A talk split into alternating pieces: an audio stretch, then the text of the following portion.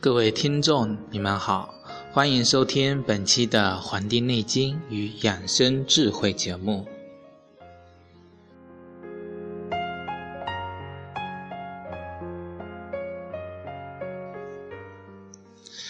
三才者，天地人。那么，作为人，有哪三宝呢？在我们中国传统文化中，人有三宝。被称之为精气神。那么，对于这个气，我们怎么能更好的利用它，达到一种养生的作用呢？今天我们来学习一下养生的过程中不能忽略的五气。中医强调是以气养生啊，是养生之道的一个很重要的方面。概括为以下的几个方面，就是要培养我们的元气，因为元气啊是我们的生命之本。那么人要有所追求，但不可以奢求。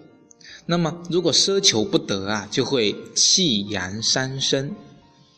那么，我们就来介绍一下这五气是哪五气，这武器是如何影响我们的身体，我们如何因势利导去培养我们的武器，以此培养我们的身心。首先，我们来看一下第一个叫培养元气呀。我们刚才说了，这个元气呢是我们的生命之本。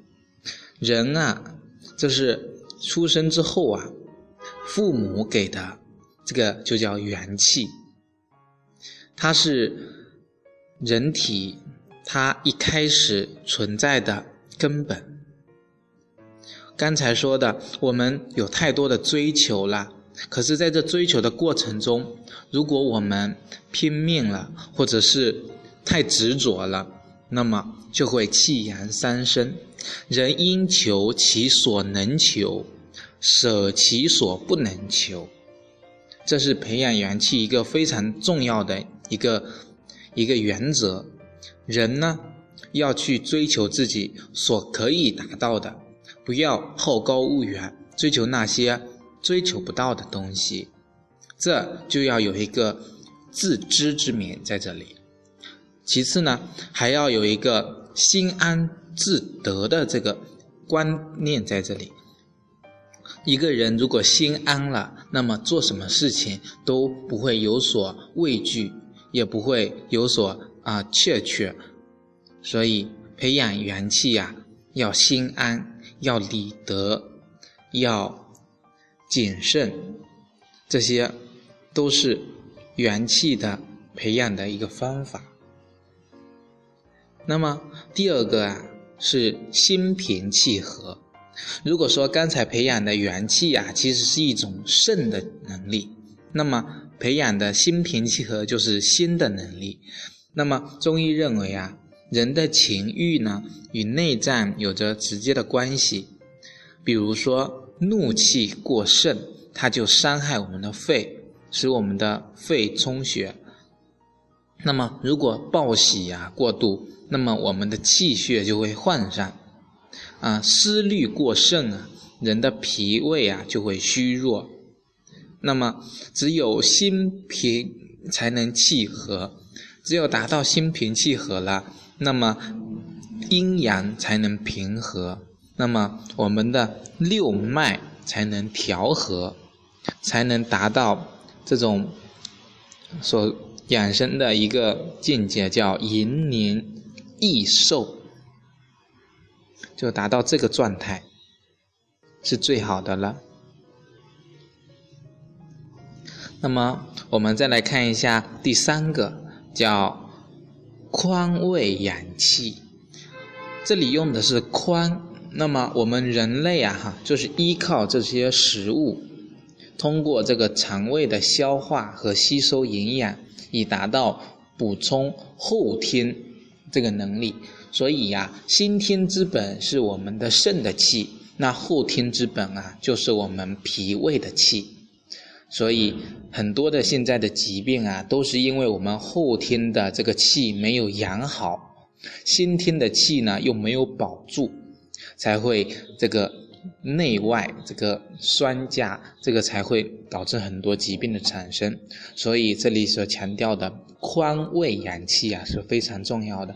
这个宽呢，我把它理解为宽容，因为为什么呢？我们现在。很多现代人就是饮食无节，饮酒无度，那么都会使我们的胃气呀不足。我们很少为我们的胃考虑，所以如果我们能够宽容我们的胃，能够给我们的胃多一些自由，让我们的胃能够更好的去发挥自己，那么就不会出现这些胃气不足、气血虚衰的这些情况了。所以一定要照顾好我们的脾胃。我们真的很多的疾病都是由于我们的脾胃虚弱所造成的。我们的脾胃如果健全了，如果我们脾胃能够充实了，那么很多这些很表浅的一些疾病，它是根本不可能入侵到我们的身体的。这是啊，宽胃养气。那么第四个啊，是这个叫安静通气。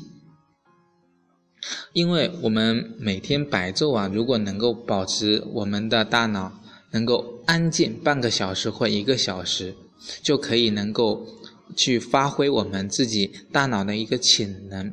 这个在中医上啊，就是能够称之为叫心静神安嘛，就是能够协调我们自己的心生理和我们的情绪，一方面可以减少我们。整个身体这个热量的这个消耗啊，而且我们的大脑如果在安静的这个轻松的这个容易的这个状态下放松下来嘛，这个气血就能够通畅。其实这个告诉我们的一点就是，我们一定要学会能够入定，就是能静能动，这个是最好的，要达到一种叫心静神安、老而不衰的这个境界。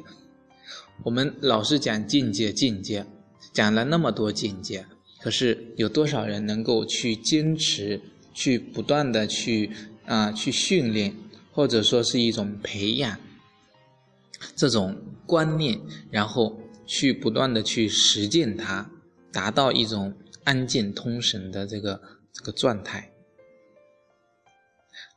我们最后一个也是第五个，叫禅笑舒气。这个是舒啊，是舒服的舒。禅笑啊，是啊，是仰天禅笑。这个时候呢，对我们的鼻子啊、喉咙、胸部、腹部啊，其实起到的是一种按摩刺激的作用。我们饭后茶余啊，闲庭信步，或者是在那里低吟自己喜欢的诗歌啊，或者哼哼小调小曲啊。这样一方面可以舒缓我们的心情，另一方面呢，也可以达到这个排除杂念，使我们这个物我两忘的这个境界。这也是一个长啸呼气的一个过程。我讲的这个五气啊，其实刚好也是对应我们的五脏，因为中医里面啊，这个五脏五气。五行、五毒，还有五常，这些对我们这个是相互联系、相互影响的。